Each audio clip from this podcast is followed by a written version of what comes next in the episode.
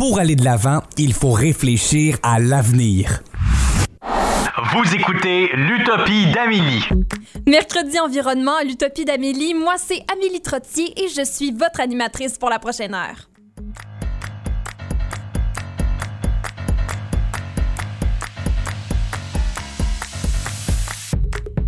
Quand on rêve à un meilleur futur, on a parfois les yeux rivés sur le ciel, mais là, Philippe, euh, mardi dernier, on a vu autre chose dans le ciel, hein? Oui, je me promenais mardi, OK? Mardi durant la journée, je, je remarque que le soleil est rouge. C'était beau, on se disait, mon ah, Dieu que c'est beau! tellement beau. Oh mon Dieu. Dans le fond, c'est pas à cause du fait qu'il a juste décidé d'être rouge, OK? Euh, la Ah, cause... Non, non, effectivement. la cause, malheureusement, c'est les feux de forêt qui sont en train de ravager nos forêts, OK? Évidemment, on parle des feux de forêt, comme je l'ai dit tantôt, mais là, j'ai des faits, comme... tu sais, on dit- J'ai j'ai toujours des T'aimes faits. ça, tes faits pis tes Moi, statistiques. moi, je les hein? aime, je les aime, mes faits, OK? Parfait, on veut entendre ça. Quand on dit les mots feux de forêt, on pense souvent juste à ceux qui se sont déroulés aux États-Unis, comme en Californie, quelques Mhm. années passées. Même dans le fond, c'est pas mal à, à Même chaque ceux, année. ceux de l'Australie aussi, Ouais. hein, l'année dernière. Ouais, eux étaient pas mal. euh, ouais. Ouais, Ok. c'était. Mais tu sais, là on, a, on- là, on a les faits. OK, on a les faits, les statistiques, les toutes- affaires toutes fancy. là. Excuse mon français. OK. Il y a présentement 15 feux de forêt dans notre belle province et ça risque d'augmenter. OK? OK, C'est- 15. Est-ce que c'est normal qu'il y ait 15 feux de forêt? Parce que ça aussi, on l'oublie des fois. On dit, oh mon Dieu, il y a des feux de forêt, mais c'est naturel qu'il y ait des feux de forêt à un certain niveau. C'est vrai. Mais honnêtement, j'ai pas regardé cette statistique-là. OK. Ah, euh, Mélodie. moi, ça m'intéresse vraiment, ça à cœur. Puis, euh, mon Dieu, mon micro il était fermé, Ah, je mais, m'excuse, c'est ma faute. Philippe Bordeaux, Oh. euh, Philippe Bordeaux à la console. ça me tient vraiment à cœur. Puis, euh, j'ai lu en quelque part que le réchauffement climatique, c'est comme un catalyseur pour les feux de forêt. Ouais. Oui, moi aussi, j'ai lu ça.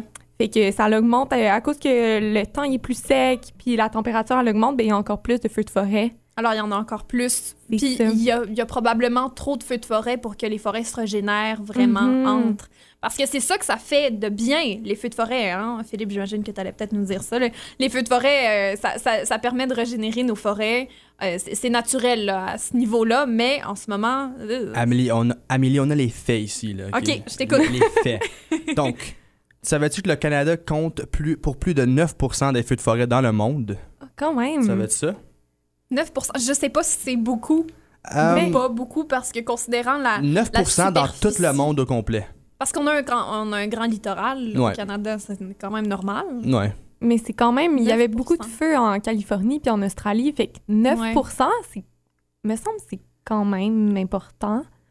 En moyenne, 8000 feux de forêt se produisent à chaque année au Canada. Ok, ça c'est. Fait qu'il y en a 15 en Ontario, c'est pas Ouais. grave. Mm. ben, présentement, il y en a 15, mais ça se peut. tu sais, On Ouais. en- on n'en parle pas souvent, hein? Ouais. C'est vrai. Ça me surprend qu'on n'en parle pas plus. Mhm, on parce que c'est quand même quelque chose d'important. Comme si.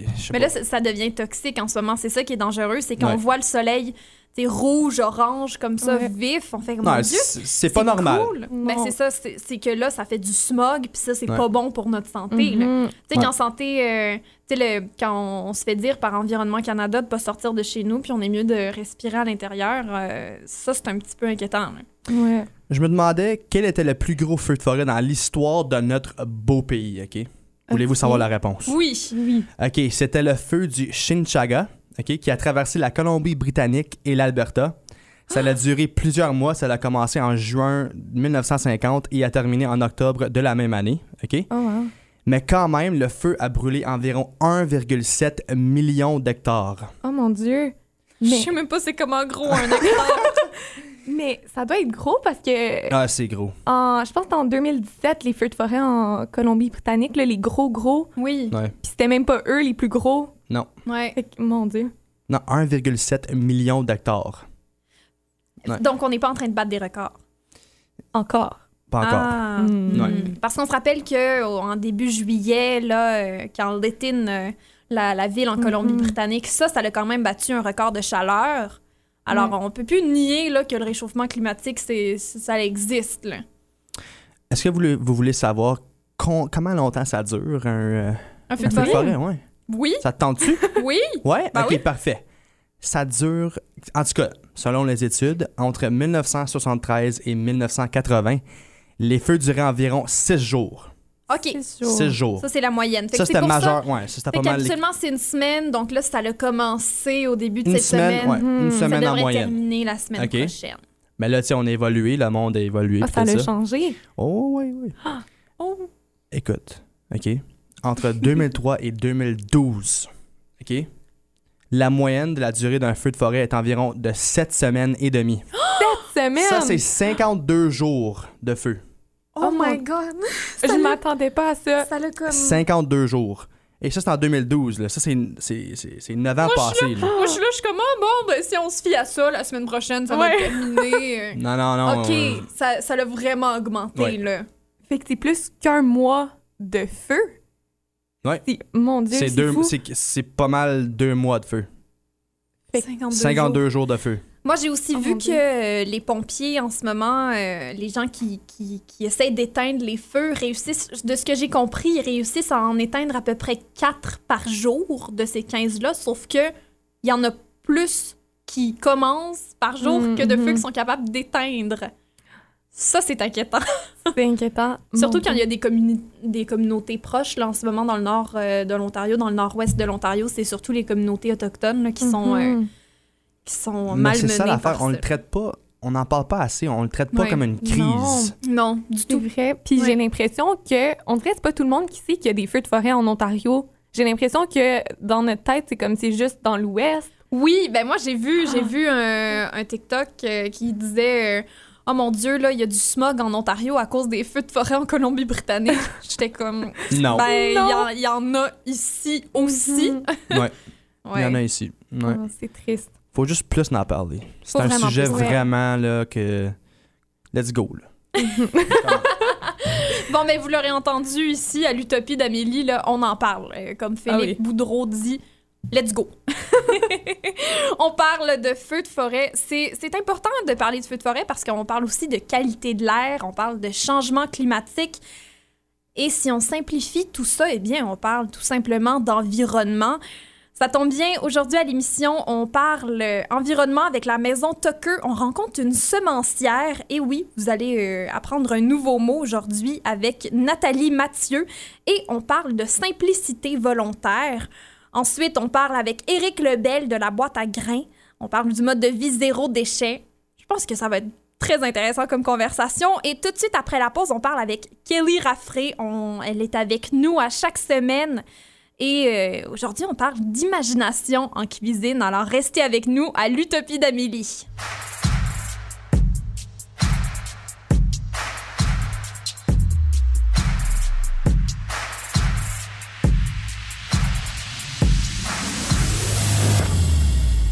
De retour à l'Utopie d'Amélie, on la reçoit euh, par téléphone à chaque semaine.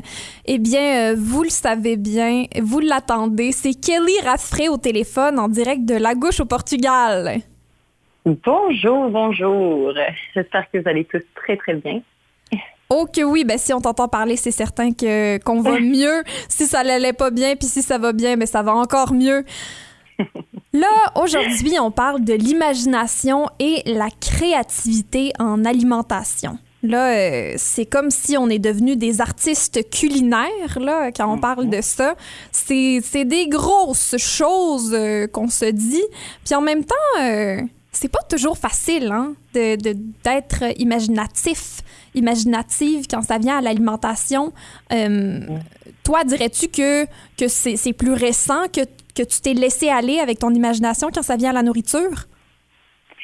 J'ai envie de te dire que c'est comme tu dis, c'est pas facile. C'est souvent plus facile de rester dans une petite routine et de se dire, je vais tout le temps manger les mêmes choses, je vais tout le temps cuisiner les mêmes choses parce que ça devient facile. C'est une facilité. Puis l'humain, on est d'accord, aime pas le changement, fait que c'est compliqué de sortir de sa de sa zone de confort et de vraiment, comme tu dis, créer. Mhm.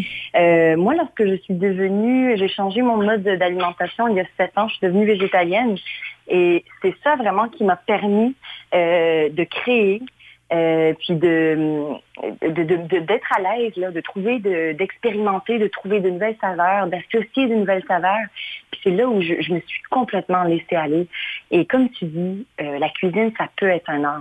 Puis si, puis si on le voit comme ça, si on le voit comme euh, de, de se mettre euh, avec un, un pinceau et de la peinture puis de commencer à dessiner, c'est- presque la même chose, j'ai envie de te dire. Donc c'est vraiment de ouais, de se laisser aller là, en cuisine. Il faut, faut s'amuser, tu sais. Puis, puis en plus, on a, on a le- le- la chance de pouvoir goûter tout en, tout en s'amusant. Fait que les- Mhm. nos papiers gustatifs même se, se réjouissent là, de, ce- de cette activité-là. Donc, euh, mais ça a pris, ça a pris un, un petit temps, je dois te dire, à vraiment, euh, à ce que je sois à l'aise, à, dans la cuisine, Mhm. à, à essayer de tout et du, du tout et du n'importe quoi.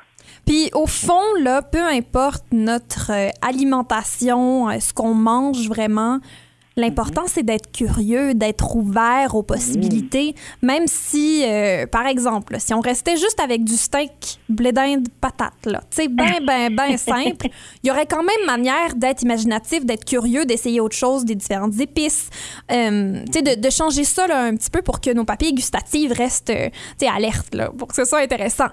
Mais quand on s'ouvre aux possibilités, puis on, se permet d'essayer encore plus de choses, ben là, ça devient encore plus le fun de manger. Mhm, 100%. Puis toute réalisation, comme tu dis, de rajouter des petites épices, toute réalisation qui porte une marque singulière ou tu sais, une empreinte personnelle ou, ou euh, une épice là, qu'on ramène d'un voyage puis qu'on met justement dans notre petit steak euh, blé d'Inde patate, mais c'est une création. Puis Ouais. c'est de, de, de- c'est une créativité, c'est une créativité en elle-même. Puis il y a de quoi être fier, tu sais, lorsqu'on on, on s'exclame en disant c'est moi qui l'ai fait. Puis, puis c'est une fierté vraiment qu'on on ressent là-dedans. Puis il n'y a rien de plus magique. Puis euh, là, euh, la relation qu'on a avec la nourriture, là, c'est un petit peu comme une relation amoureuse. Ah, mais- au début, ouais. c'est bien excitant quand on essaie des nouvelles affaires, puis un- à un moment donné, on a l'impression qu'on a tout essayé, on n'a plus d'imagination. Et euh, comment on fait pour garder cette flamme éveillée-là? Là? Y a-t-il des choses que toi, tu fais dans la vie de tous les jours pour essayer de garder ta relation euh, avec euh, la nourriture bien, bien fraîche et intéressante? Et oui, et oui, et oui. Ben, la cuisine, comme tu dis, peut être une activité très répétitive, ça peut être ennuyeux.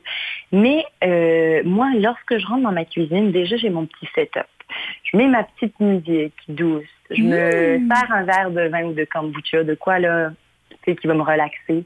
Euh, j'ai une cuisine propre. Mon plan de travail, il est propre, il est prêt. Je sais, je sais déjà en- ce que j'ai en tête de ce que je vais cuisiner.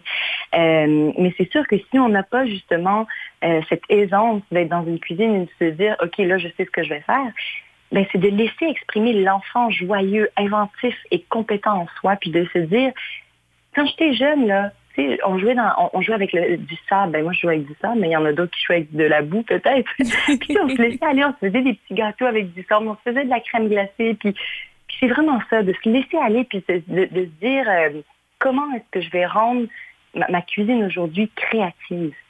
Euh, c'est sûr qu'on a toujours des habitudes de compétition. Euh, on, on a peur de décevoir, d'être comparé, de ne pas atteindre la perfection, de pas à- de pas pouvoir réaliser ah ce plat de pâtes que j'ai mangé au resto, j'ai envie de le reproduire, puis ah finalement c'est pas aussi bon. Mais en prenant conscience de tous ces freins-là qu'on a dans la cuisine de tous les jours, là, on prend, c'est là qu'on prend le premier pas vers la libération, puis c'est là qu'on se dit maintenant je suis libre de créer. Puis c'est clair que d'avoir du bon matériel, ça facilite la créativité, comme un peintre qui nécessite de bons pinceaux et de la bonne peinture. C'est la même Très chose. bien dit ça. Oui. Est-ce que tu dirais que tu es d'accord, toi, avec, euh, avec le, le statement, là, si je peux me permettre le terme, euh, de dire qu'on mange avec nos yeux? Ah, mais 100 100 100 000 j'ai envie de te dire. Moi, si c'est beau, c'est encore meilleur. On dirait que ça l'ajoute au goût, hein? Moi aussi, j'ai Ah, mais- l'impression. euh, Mais c'est c'est clair, Ouais. certain sur la présentation, tu sais, le plus c'est beau, le meilleur ça sera. Puis, puis ça, je le répète tout le temps, même lorsque je, je suis seule chez moi, puis que je me fais des pancakes ou quoi, ou de quoi euh, euh, de- d'assez d'assez simple, là, je viens rajouter des petits fruits, une petite sauce au caramel, des petits, des petits morceaux de chocolat. Puis là, je viens, je viens faire ça euh, comme, comme un tableau. Là. Je viens vraiment décorer mon assiette pour que lorsque je, je- je m'apprête à m'asseoir pour la déguster, je me dis, waouh, non seulement c'est moi qui l'ai fait, mais en plus de ça, c'est beau. Ça sent bon. Parce que ça donne envie. Mais euh, il y a plusieurs facteurs aussi qui rentrent dans la créativité. Il y a l'inspiration. Donc, faire, euh, des- par exemple, aller faire son épicerie sans liste. Fait qu'on n'a pas de liste de « Oh, faut que j'achète un brocoli, un ci, un ça ». Puis ça, ça laisse vraiment se laisser inspirer par les produits qu'on a autour, les produits de saison, puis aller au feeling. Je trouve ça super important. Ça t'arrive pas, par Euh, exemple, de, de retourner à la maison puis là, de te rendre compte qu'il te manque quelque chose pour, euh, pour la recette que tu avais le goût de faire? Ben oui, 100 mais c'est- peut-être mieux de justement pas suivre de recettes puis de se laisser aller. Mm. Puis c'est ça qu'on appelle vraiment la créativité en cuisine. C'est bien d'avoir un, un livre euh, pour nous guider ou, ou pour nous donner certaines techniques culinaires. Mais de là, euh, se dire, ah, je peux pas faire cette recette sans cet ingrédient, tout est possible. Tout, tout, tout peut être remplacé. Là. Ça, je vous, je vous le garantis. Je l'ai essayé, je l'ai fait, je l'ai refait. Puis tout peut être, peut, peut être, euh, peut être substitué, si on veut. Tu dirais que euh, sur 10, là, on va dire combien de fois est-ce que tu vas manquer tu vas manquer ça ton, complètement ton ton ton, ton essai là, euh, imaginatif de recettes inventées? Est-ce que ça l'arrive souvent que finalement c'est pas mangeable? Ben, pour être honnête avec toi, puis, tu sais, je veux pas non plus euh, me, me, me, me- me mettre à la barre haute, là, mais, mais j'ai. non, non, ça n'arrive pas souvent parce que justement, je me laisse aller et que j'ai confiance. J'ai confiance en, en- en mes, euh, en mes habiletés, puis j'ai confiance euh, dans ce que je vais préparer. Puis je- je, Mhm. sais de l'avance que cette épice-là a, ce goût-là, puis ce légume-là a ce goût-là. Fait qu'ensemble, ça va juste être magique, puis ça va être une explosion de saveurs. Ouais. Mais c'est clair et c'est c'est clair, net et précis que il y a des recettes que j'ai essayées, réessayées, ré- réessayées, puis euh, jusqu'à aujourd'hui, ça fonctionne toujours pas. Puis C'est correct. Mais j'ai quand même pas lâché prise. Là, Là, je suis oui je suis encore en train de perfectionner cette recette-là, mais ça, c'est juste... euh, Puis ensuite, il y a- l'intuition aussi. Associer des produits que vous jugez d'ordinaire, mal ordinairement mal assortis, ben, il faut se laisser aller puis se dire que justement, une carotte, ben, ça, ça, ça va super bien avec une orange. Ouais. euh, carotte orange, c'est orange-orange, ça va bien ensemble. Fait que il n'y a pas de limite. Il n'y a vraiment pas de limite. Il faut laisser son imagination euh, valser, si j'ai envie de dire, dans la cuisine, puis cuisiner avec ce qu'on a et euh, avec les émotions. Fait que les goûts et les odeurs qu'on avait quand on était enfant. Tu sais, Ouais. quand tu parles de, de steak, patate, blé d'Inde, ben, il y en a beaucoup qui mangeaient ça enfant. Comment est-ce que je peux euh, ramener ces odeurs et ces goûts d'enfance dans mon monde actuel, euh, utiliser des saveurs de, de voyage euh, ou des repas qu'on a partagés avec des amis qui nous ont qui, qui, nous marqué là, les repas ou les saveurs qui nous ont marqué, c'est de, de, de les réintégrer dans dans notre cuisine de tous les jours, puis ça, ça rend la chose tellement magique. C'est fou, euh, Voilà. en, en t'entendant parler, on, on pourrait quasiment euh, remplacer les mots de, du vocabulaire de la nutrition, puis on, on serait en train de parler philosophie là, Ah ouais? dans nos manières de voir la vie, euh, à quel point il faut arrêter de se juger, se laisser aller à, à plein fond là, dans, dans la vie. Souvent, on, on est arrêté par nos propres jugements de, de nous-mêmes, puis même quand on termine la recette, dans le fond, c'est tout dans, dans la perception. Là. Euh, Deux personnes pourraient regarder la même assiette, dire Oh, non, on, on a vraiment ruiné, on a gâché cette recette-là. Puis euh, quelqu'un comme toi ou pourrait dire euh, Ah, ben, c'est bon pareil, tu sais, c'est différent, on a essayé quelque chose d'autre, puis euh, c'est unique. Exactement. Puis j'ai envie de te, dire aussi que les goûts, ça se développe. On n'est pas né à aimer Mhm. le café ou à aimer le vin. Comprends? Donc, on n'est pas né à aimer le curry, on n'est pas né à aimer euh, une certaine épice en particulier, mais ces goûts-là se développent. Donc, le plus on en mange, le plus nos papilles vont, vont être habituées à, à, les- goûter, à les ressentir, à les aimer. Et euh, ça va faire partie euh, petit à petit de notre, de notre, de votre monde culinaire. Donc, je vous invite à essayer, à vous laisser aller, puis à avoir du plaisir. Puis pour ceux qui ont des enfants, les enfants sont tellement inventifs et audacieux, on va se le dire. Puis laissez-les un jour ou deux ou peu importe, laissez-les composer un menu, exécutez-le avec, avec eux comme si vous étiez leur assistant.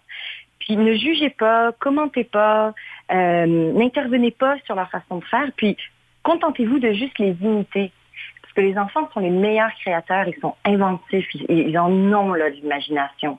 Puis ils vont associer des, des, des, des ingrédients qui, que nous, ça ne, ça ne passerait même pas par la tête. Tu sais, mais les enfants, il faut, faut, faut souvent les imiter. Puis moi, je me retrouve souvent aussi à imiter les, les enfants que je vois dans la rue ou quoi, là. Puis, puis ça, ça, ça, ça nous apporte vraiment beaucoup de joie parce que on, on oublie euh, qu'on est adulte, puis qu'on a nos responsabilités, qu'on a, on a cette vie, puis puis on se dit, ben, ça fait du bien de se laisser aller, puis de créer, puis de manger, puis d'avoir de la sauce plein les doigts, là, c'est le fun. tu sais. Oui, c'est vraiment le fun. Oui, mais c'est ça. Ça nous fait penser à autre chose. Eh bien, euh, on l'aura compris, là, le syndrome de l'assiette blanche, c'est tout simplement, euh, c'est nous, c'est notre propre, euh, Mhm. on est notre propre juge, on est notre Mhm. propre euh, adversaire, la personne qui nous empêche de rêver, de, de grandir et de créer des belles assiettes. Eh bien, c'est juste nous. Alors, euh, merci Kelly Raffray de nous apprendre tout ça. ça me fait grandement plaisir. Et on se retrouve la semaine prochaine. On continue à parler alimentation ensemble. J'ai bien hâte de, de parler d'insécurité et de tendances alimentaires avec toi la semaine prochaine. Ah, ça va être c'est que du plaisir, tout le temps du bonheur de, jaser d'alimentation. Merci Amélie pour ta confiance et euh, on se dit à la semaine prochaine. À la semaine prochaine. Merci à toi, Kelly Raffray, euh, notre passionnée cuisine qui vient nous jaser à l'Utopie d'Amélie chaque semaine. Restez avec nous. Tout de suite après la pause, on rencontre Nathalie Mathieu, jardinière, qui nous parle de simplicité volontaire.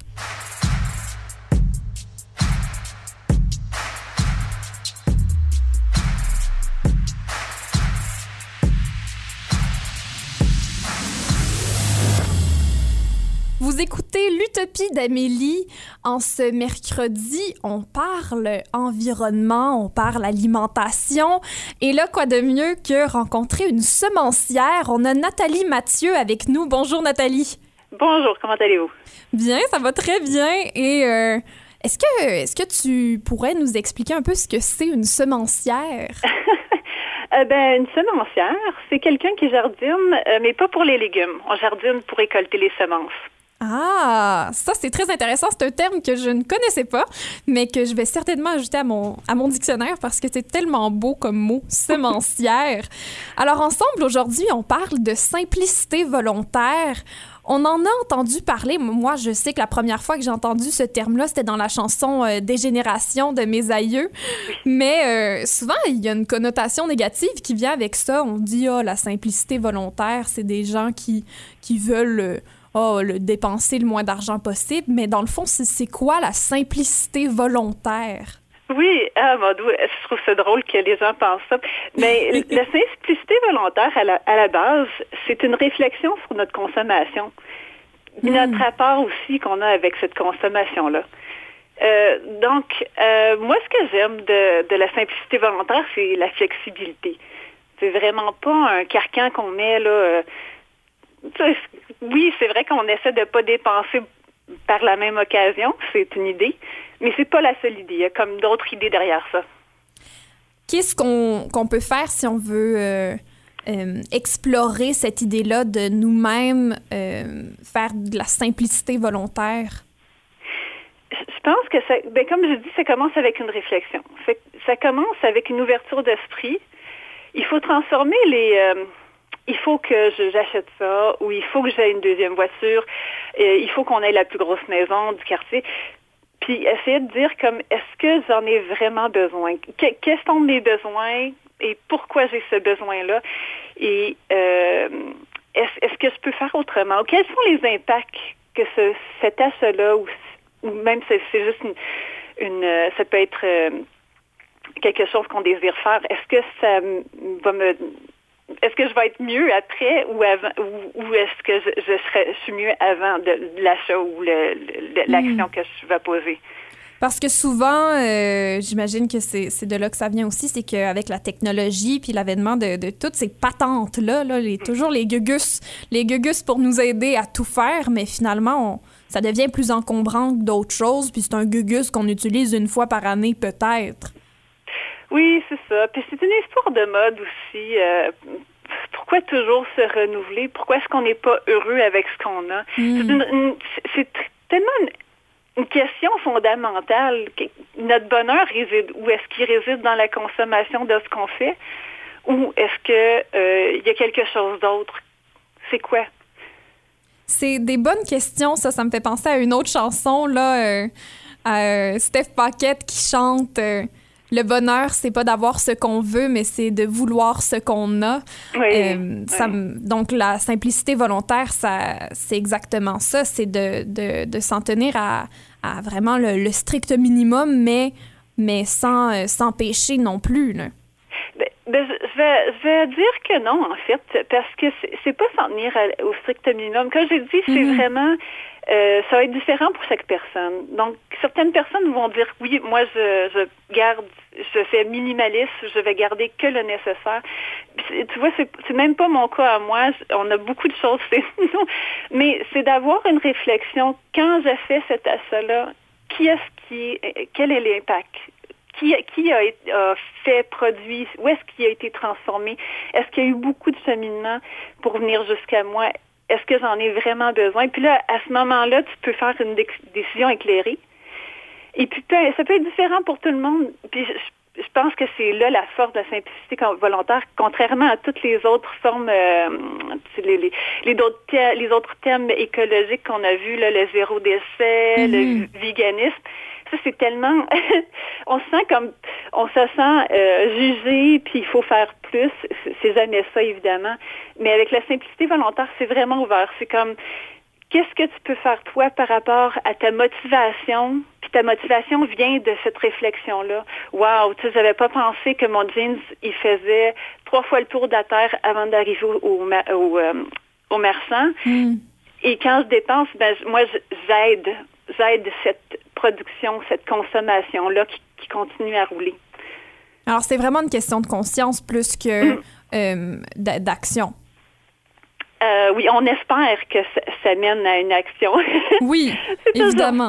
Mais, la prise de conscience, souvent, euh, va, va réussir à changer notre manière de faire. Oui, c'est notre Je pense que le problème, notre gros problème avec l'environnement maintenant, c'est que les gens ont, ils font face à des problèmes et ils ne voient pas de solution. Hmm. Et pour voir les solutions, ben, faut accepter le problème, puis euh, c'est dur à faire. Fait qu'il faut, il nous faut une motivation pour ça, pour l'accepter.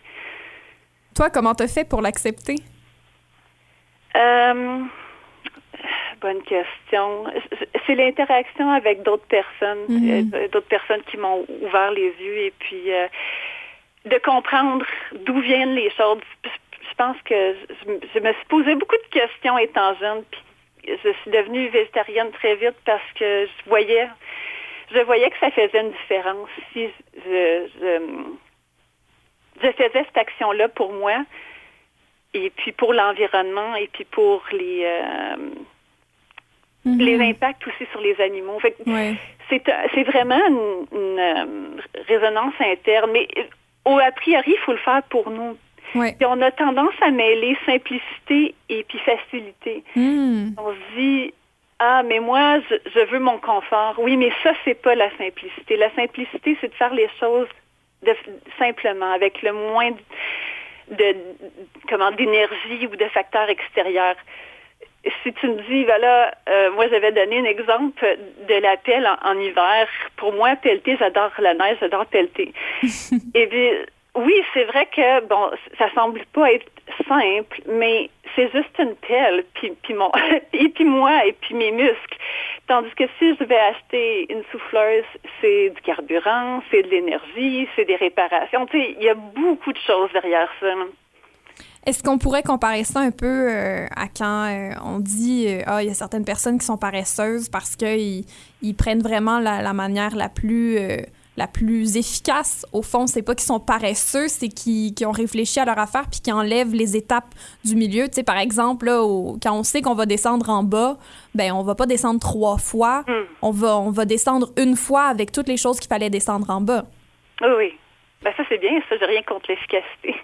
Fait que dans le fond, c'est c'est ça, c'est la simplicité volontaire. C'est pas, euh, c'est pas euh, au contraire d'acheter des choses qui vont le faire pour nous. C'est c'est d'enlever le, le, le middleman, la personne entre les deux. Oui.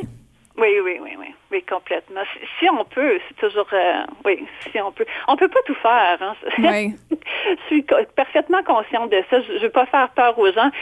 C'est l'idée, c'est pas de tout faire soi-même. L'idée, c'est de vraiment avoir la réflexion puis de dire, je suis confortable avec l'idée de d'acheter du pain, par exemple, qui est chez le boulanger des proches de chez nous, plutôt que de le faire moi-même, même si, bon, il y a une étape de plus, mais il y a, une, il y a plusieurs étapes de moins que si je l'achète euh, en, euh, une marque connue qui fait en gros. Ouais, peut-être qu'il y a une étape de plus pour nous, mais il y en a beaucoup moins Mm. dans, le, dans la production. Ah oui. Est-ce que, euh, là, euh, c'est important de se poser des questions. Ça, ça reste que c'est quand même utopique dans la manière où, euh, même quand on a fait une première utopique, là, je je tiens à te, à te rassurer, quand je dis utopique, c'est pas du tout une question d'impossible, c'est vraiment une question de réflexion. Euh, donc, c'est utopique, la simplicité volontaire, dans le sens où on fait une pre- un premier effort, on fait un premier changement, puis ensuite, ça nous permet une ouverture et une possibilité de peut-être voir qu'il y a d'autres choses qu'on est capable de faire aussi. Oui, oui, c'est tellement vrai. C'est- des petits pas. C'est des petits pas dans un grand monde de- d'écologie, de thèmes et de toutes les choses possibles et impossibles. Mais dès qu'on fait, qu'on franchit ce pas-là, dès qu'on a la motivation, il y a c'est formidable. Il y a tellement de choses qui peuvent être faites. Pour chaque problème, il y a des milliers de solutions. là. Il y en a, c'est Mm. vrai. Oui. C'est vrai, puis c'est juste à choisir, c'est laquelle qui, qui représente euh, vraiment no- notre manière de voir les choses, euh, nos valeurs aussi, euh, de comprendre ce qu'on consomme, est-ce que ça représente vraiment ce qu'on veut que ça représente.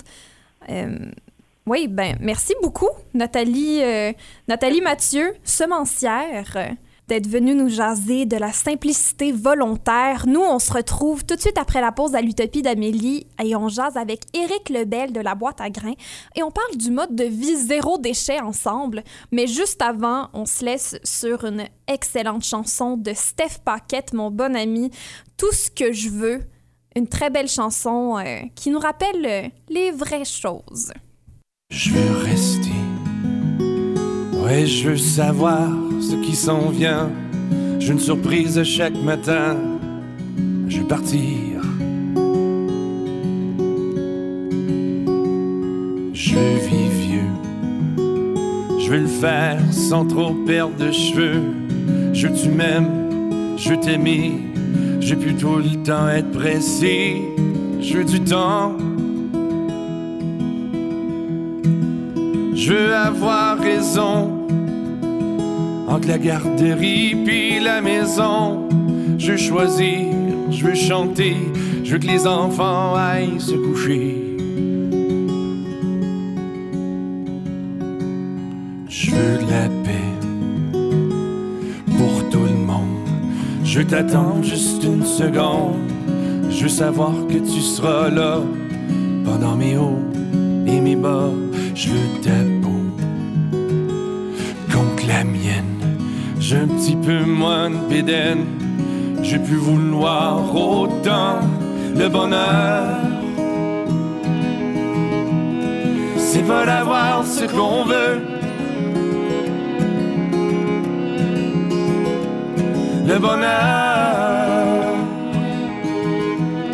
c'est pas d'avoir ce qu'on veut. c'est de vouloir ce qu'on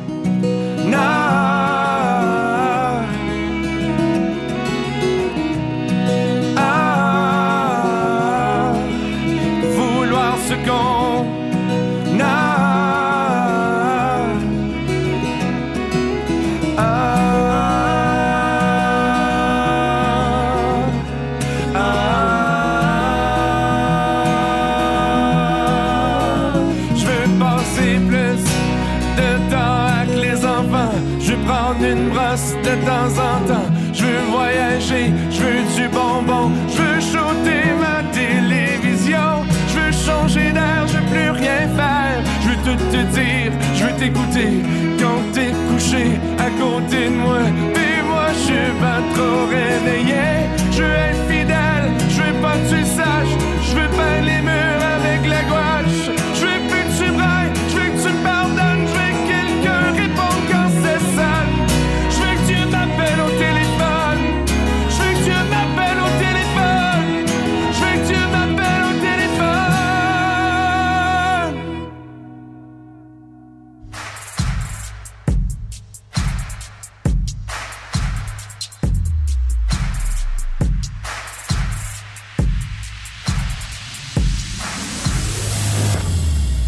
J'aime beaucoup les conversations qu'on a à l'Utopie d'Amélie. J'aime beaucoup parler environnement le mercredi, parler alimentation. Et là, j'ai vraiment hâte de parler mode de vie zéro déchet avec Éric Lebel de la boîte à grains. Bonjour Éric. Bonjour Amélie. Alors là, euh, pour commencer, la boîte à grains, c'est euh, du côté de Gatineau. Euh, c'est quand même une belle épicerie biologique, un supermarché santé, mais aussi pour ceux qui s'intéressent au zéro déchet, qui s'intéressent à différents modes de vie, c'est une épicerie qui, qui permet plusieurs possibilités. Là. C'est ça, sensiblement, on n'est pas nécessairement 100% zéro déchet, mais on fait notre part pour aider les gens à faire une transition vers le mode de vie zéro déchet puis aussi à prendre conscience des bonnes habitudes qui peuvent avoir des impacts environnementaux. Ça, c'est très important de prendre conscience. Et euh, bien que euh, la boîte à grains ne soit pas une épicerie euh, zéro déchet, c'est l'important, c'est d'offrir des possibilités. Mais en bref, pour quelqu'un qui ne qui saurait pas c'est quoi le zéro déchet, c'est quoi cette bébite-là? Ben, L'objectif, c'est de, de, produire le moins possible de déchets. Souvent, on, s'associe zéro avec le terme zéro, mais au, tout début, c'est de commencer la réduction euh, des déchets qu'on va produire. Euh, donc, les trois R, c'est de réduire, réutiliser, puis euh, de recycler. Donc, le recyclage vient vraiment en dernier, mais si les gens réduisent leur consommation, réduisent euh, tous les déchets qui, qui ajoutent, si chacun fait euh, quelques petites décisions, ça peut avoir un gros impact sur le long terme. Il n'est pas non plus nécessaire de, de, faire ça drastiquement. Non, c'est ça. Souvent, les gens ont quand ils entendent le terme zéro déchet, ils s'attendent à vraiment ce qui est le plus extrême. Souvent, euh, les gens vont commencer avec des plus petites décisions. C'est-à-dire, on peut commencer par simplement remplacer euh, sa brosse à dents. Au lieu d'aller vers une brosse à dents qui est faite 100% de plastique, on pourrait utiliser de la fibre de bambou qui est décomposable. Donc, de cette façon-là, la brosse à dents va avoir un moins grand impact sur l'environnement. On peut aussi penser à tout ce qui est euh, emballage euh, réutilisable, les euh, sacs du bloc, l'emballage en cellophane, ces choses-là qu'on peut utiliser des alternatives qui sont réutilisables et lavables. Donc, au bout de la ligne, au lieu de jeter plusieurs morceaux de plastique dans, dans, nos centres de déchets, on va se ramasser à toujours réutiliser la même chose. Puis, au bout de la ligne, ça va être plus mieux pour la Terre. Oui. Et euh, dans le fond, le mode de vie zéro déchet, c'est un mode de vie euh, plus conscient. C'est d'être conscient de ce qu'on consomme et de, de, faire des choix. C'est ça, c'est vraiment de faire des choix. Il y, a, il y, a, des gens qui sont à des niveaux plus avancés que d'autres. C'est pas une question d'être euh, de tout de suite partir au niveau où on utilise du papier de toilette réutilisable. C'est vraiment d'y aller à son propre rythme, puis au niveau qu'on est confortable à un certain point dans, l'industrie, euh, c'est une question de répondre à un besoin. Donc, si le besoin de la, rapidité était là, les gens se sont mis à produire euh, plein de produits qui étaient rapides de consommation, mais qui viennent avec beaucoup d'emballage. Donc, des fois, de faire certains choix, mettons, mettre un jus dans un contenant réutilisable avec un gros format, ou même euh, d'utiliser des produits en vrac, ça va avoir une grosse différence. Puis, ça, c'est chaque petit geste va avoir un impact. Puis, si on figure juste avec mettons à Gatineau qu'on est à peu près 400 000 personnes, mais si chacun des habitants fait euh, un petit effort au bout de la ligne, ça va avoir un impact massif. Oui, c'est vraiment euh, comme communauté qu'il faut faire des changements. Chaque individu a, plus de pouvoir qu'il le croit. Euh, quand on pense à, faire attention à notre empreinte écologique, il faut aussi penser au chemin que prend le produit pour se rendre jusqu'à jusqu'à dans nos magasins, jusque dans nos mains. C'est ça. Souvent, les gens vont penser que c'est vraiment d'aller avec zéro emballage. C'est certain que zéro emballage, c'est toujours l'idéal. Mais si on pense à un produit qui va se ramasser euh, soit au compost ou peu importe, qui est parti de très loin, qui est arrivé ici en avion, ensuite qui a voyagé par train pour finalement arriver en voiture et que le produit se ramasse euh, dans un bac de compost, son empreinte va être plus grande que si le produit avait été légèrement emballé, avoir une plus longue durée de vie que justement juste le, le gaspiller. Donc, le, gaspillage, la perte complète, c'est ce qui va finir par avoir un plus gros impact que ce qui est euh, le parcours du produit est super important aussi.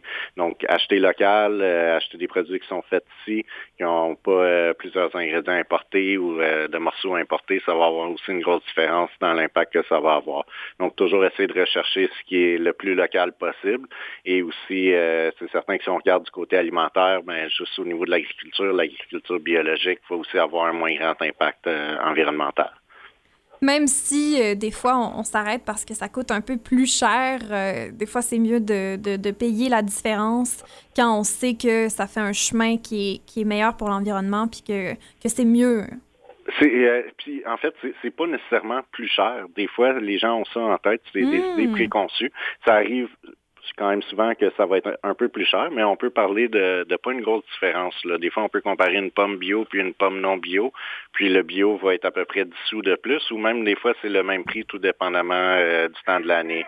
Donc, c'est euh, c'est des idées préconçues qu'il faut euh, briser, puis c'est juste de, de, comparer, parce que si on regarde, on pourrait rester très surpris de, du mm-hmm. peu de différence de prix entre les produits.